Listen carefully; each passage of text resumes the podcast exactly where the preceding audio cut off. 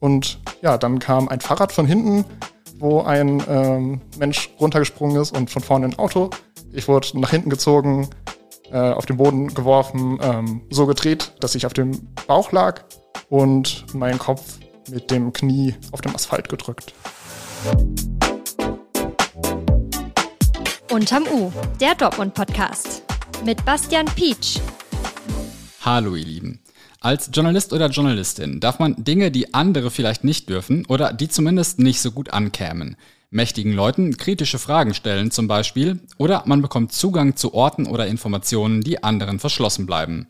Das ist wichtig und das sage ich nicht, weil ich Journalist bin, sondern weil wir diese Recherchen ja für alle betreiben, die sie nicht selbst betreiben können oder wollen, damit ihr informiert seid und euch eine Meinung zu wichtigen Themen bilden könnt. Aus diesem Grund ist die Pressefreiheit auch vom Grundgesetz geschützt und muss von staatlichen Stellen geachtet werden. Carsten Wickern ist regelmäßig als freier Reporter bei Demonstrationen, Polizei- oder Feuerwehreinsätzen in Dortmund vor Ort, auch für uns. Ende August hatte er zu einer Serie von Brandstiftungen recherchiert, ist dabei selbst in Tatverdacht geraten und sogar festgenommen worden. Wie das passieren konnte und warum nun die Deutsche Journalistenunion die Dortmunder Polizei kritisiert, bespreche ich heute mit Carsten im Thema des Tages. Mein Name ist Bastian Pietsch und ihr hört Unterm U, den Podcast der Ruhrnachrichten für alle, die in Dortmund mitreden wollen. Und wir starten wie immer mit unserem Nachrichtenüberblick. Update. Marode. Das Dortmunder Schauspielhaus ist so überaltert, dass nun sogar eine vorzeitige Schließung möglich ist. An dem Gebäude gibt es mittlerweile erhebliche Mängel, von denen auch Gefahren ausgehen. Bei starkem Regen müssen beispielsweise Eimer auf der Bühne stehen, Fluchtwege führen über enge Wendeltreppen und Putz fällt von der Decke. Das Schauspielhaus wurde 1912 gebaut. Der geplante Abriss und Neubau soll 39 Millionen Euro kosten. Konfliktträchtig. Wirte am Alten Markt hatten vor zwei Wochen einen Sicherheitsdienst eingesetzt, um drogensüchtige Menschen von ihren Außengastronomien fernzuhalten. Nun gibt es ein erstes Fazit. Man sei in der Summe zufrieden, auch dank der Zusammenarbeit mit Polizei und Ordnungsamt. Man blicke aber noch mit Sorge auf das Ende des Monats. Der Sicherheitsdienst soll vorerst weiter im Einsatz bleiben. Süß. Im Dortmunder Zoo wurden sechs Zwergotter geboren. Für ihre Eltern Kohn und Malu ist das bereits der fünfte Wurf. Alle sechs Otterbabys sind, wie der Zoo mitgeteilt hat, gesund. Das sei bei Zwergottern keine Selbstverständlichkeit. Rund um die Geburt war das Otterhaus im Zoo gesperrt. Nun ist es wieder zugänglich. Um das Nest der Zwergotter direkt an der Glasscheibe des Geheges steht allerdings eine Absperrung. Das Thema des Tages. Am Abend des 22. August wurden zwei Journalisten in Dortmund von der Polizei festgenommen. Sie waren zur Recherche in der Nähe des Parkplatzes am Zoo. Dort wurden vorher an mehreren Abenden hintereinander Autos angezündet. Journalistenvertreter kritisieren die Festnahme als Einschränkung der Pressefreiheit. Einer der beiden festgenommenen Journalisten ist jetzt bei mir.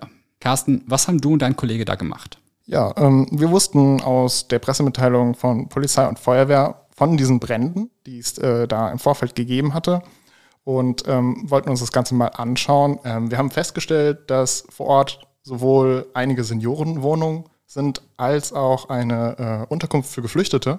Und da haben wir uns gefragt, warum da was brennt und warum es jede Nacht wieder brennen kann.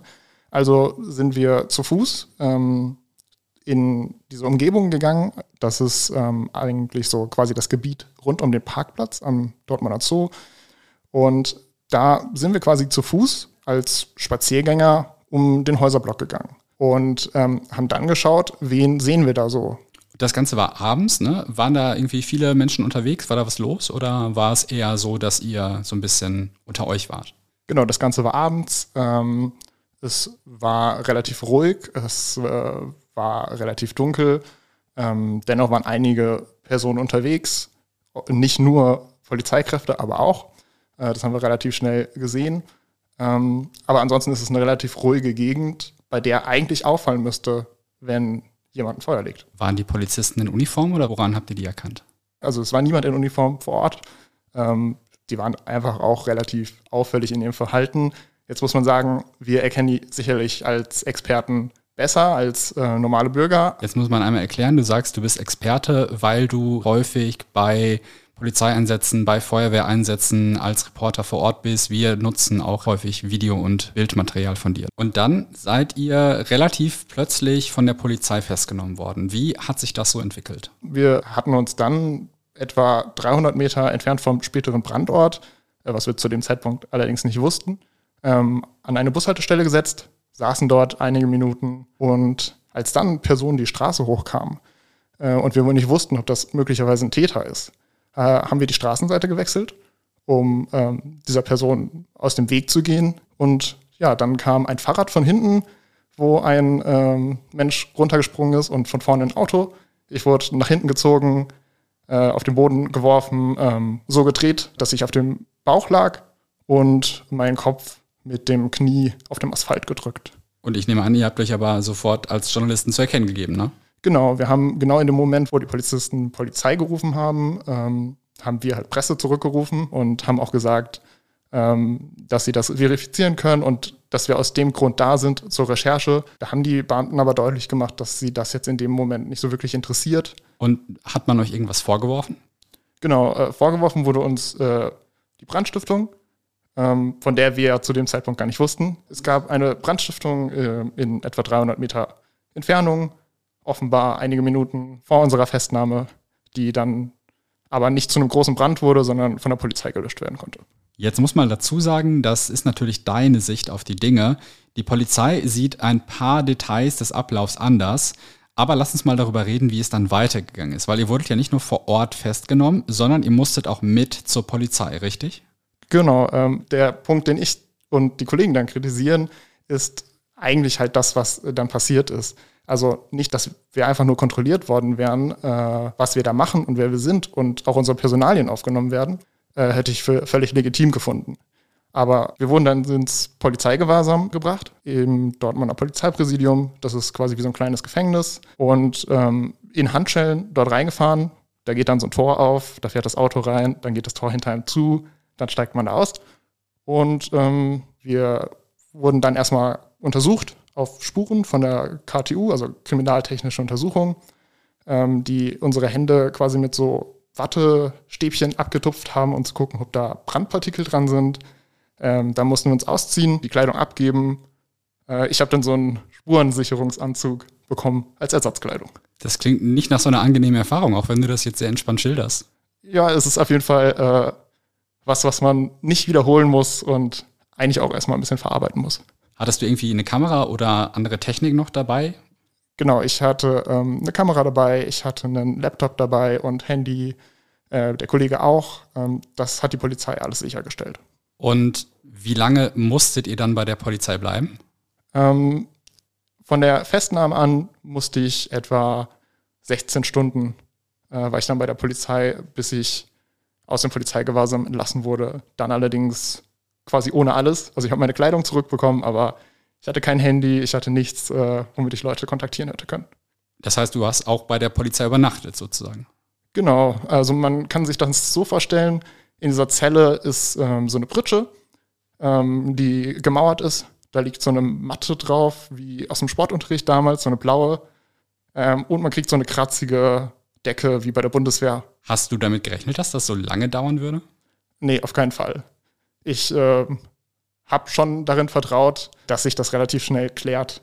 Noch während du im Polizeigewahrsam warst, ist da noch deine Wohnung durchsucht worden.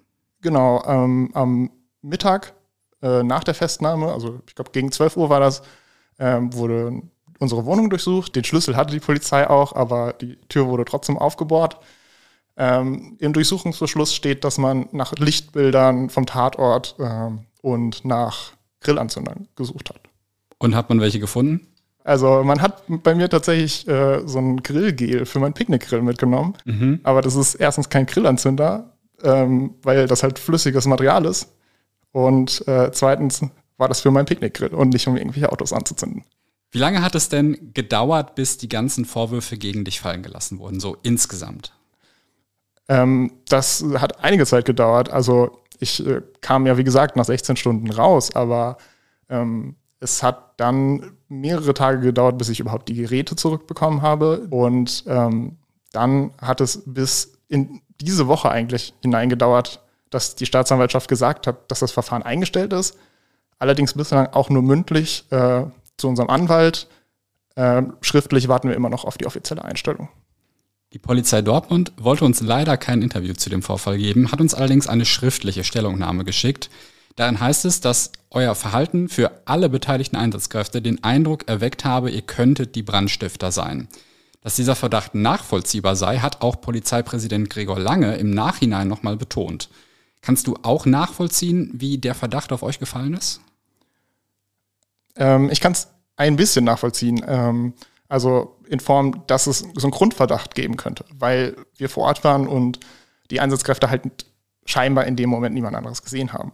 Allerdings nur einen groben Verdacht, ähm, wo ich denken würde, okay, völlig legitim, uns dann zu kontrollieren und vielleicht auch unsere Personalien festzustellen, damit man dann ermitteln kann, ob wir vielleicht was damit zu tun haben.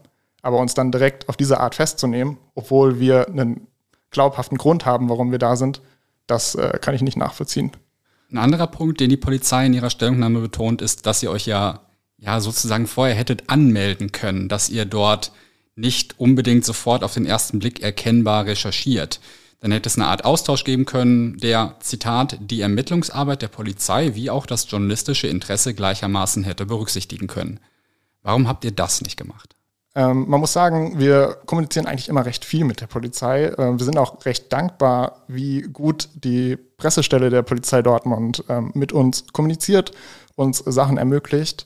Ähm, aber in diesem Fall wollten wir zum einen schauen, wer zündet da Autos an, aber auch schauen, wie verhält sich die Polizei dazu, weil es natürlich irgendwie Fragen aufwirft, warum jede Nacht wieder ein Auto brennen kann. Und äh, da, da stellt sich für uns auch die Frage, wie die Polizei da arbeitet, ähm, ohne der Polizei vorweg direkt einen großen Vorwurf machen zu wollen. Denn das sehe ich auch als unsere Aufgabe von Journalisten, auch das staatliche Handeln im Auge zu haben. Ja klar, natürlich. Ganz ehrlich, ich möchte nicht in die Situation kommen, während meiner Arbeit festgenommen zu werden. Wie hast du und wie hat denn auch dein Kollege das Ganze in den vergangenen Wochen verarbeitet? Ja, ich äh, hoffe auch nicht nochmal in diese Situation zu kommen. Ähm, naja, man muss sagen, es ist ein bisschen schwierig, weil als Journalist ist man immer wieder Anfeindungen und Gefahren ausgesetzt aus verschiedenen Richtungen. Die jetzt regelmäßig nicht von der Polizei ausgehen, ne? Genau, die nicht aus der Poli von der Polizei ausgehen und wo man sich auf die Polizei verlässt ähm, als Sicherheit. Und da tut es besonders weh, dass man dann jetzt, auch wenn man es nicht will, vielleicht äh, dann doch ein bisschen Angst vor der Polizei bekommt. Und ähm, ja, wir versuchen jetzt aber wieder in den Alltag reinzukommen und unseren Job halt richtig machen zu können. Hast du dir denn irgendwie vorgenommen, irgendwas anders zu machen jetzt durch diesen Vorfall? Also bereitest du dich auf sowas jetzt anders vor oder so? Ähm, ich weiß nicht, äh, ob ich nochmal so investigativ quasi an die ganze Sache rangehen würde. Nicht, weil ich es für falsch halte, sondern weil ich dann einfach meine eigene Sicherheit höher ähm, wertschätze als äh, die Erkenntnis, die daraus kommt. Vielen Dank, Carsten, für das Gespräch. Die Polizei Dortmund schreibt in ihrer Stellungnahme, dass Carsten und sein Kollege nicht wegen ihres Berufs festgenommen worden seien. Die Festnahme sei nach polizeilichen Standards abgelaufen und für alle weiteren Maßnahmen wie die Wohnungsdurchsuchung habe es richterliche Beschlüsse gegeben. Die sichergestellten Datenträger seien nicht ausgewertet worden und die Daten selbst seien gelöscht worden. Die tatsächlich tatverdächtige 18-Jährige sitzt mittlerweile in Untersuchungshaft. Wenn ihr zu dem Thema noch mehr wissen wollt, findet ihr Links zu Artikeln dazu in den Shownotes. Das Wochenende kommt mit langen Schritten und diesmal habe ich für euch ein paar Veranstaltungstipps rausgesucht, die eher kurios sind. Vielleicht ist bei diesen ungewöhnlichen Events ja was dabei für euch. Schon heute Abend könnt ihr zum Beispiel mit einem Henker eine mittelalterliche Stadtführung machen. Ab halb neun geht es auf den blutigen Spuren von Verrat, Hexenjagd und Folter im frühen Tremonia vom Fritz-Hensler-Haus aus durch Dortmund. Eine Anmeldung über die Website der Stadtverwaltung ist nötig. Die Teilnahme kostet 24 Euro. Am Samstag könnt ihr euch in der DASA die deutsche Meisterschaft der Solar-Modellautos anschauen. An dem Wettbewerb nehmen rund 80 qualifizierte Schüler und Schülerinnen aus ganz Deutschland teil. Es geht um die schnellsten, innovativsten und kreativsten Modellautos mit Solarantrieb. Die Meisterschaft findet ab 10.30 Uhr in der Stahlhalle der DASA statt. Der Eintritt ist frei. Am Sonntag steht im Dortmunder Zoo ein besonderes Tier im Fokus. Es ist nämlich Weltplumplori-Tag. Der Dortmunder Zoo ist maßgeblich an der Erhaltung der Zwergplumploris beteiligt. Die affenähnlichen Primaten sind wegen der Zerstörung ihres natürlichen Lebensraums in Südostasien bedroht. So oder so hoffe ich, ihr habt ein schönes Wochenende vor euch. Wenn ihr wollt, schaut euch doch auch mal unser RN Plus Probeabo an. Für drei Euro könnt ihr damit drei Monate lang alle Inhalte auf rn.de nutzen und euer Abo hilft uns auch, Journalismus aus Dortmund für Dortmund zu machen. Mehr Infos zu allen Themen der Folge findet ihr in den Show Notes. Wir hören uns morgen in unserer Samstagsfolge von Unterm U wieder. Bis dahin.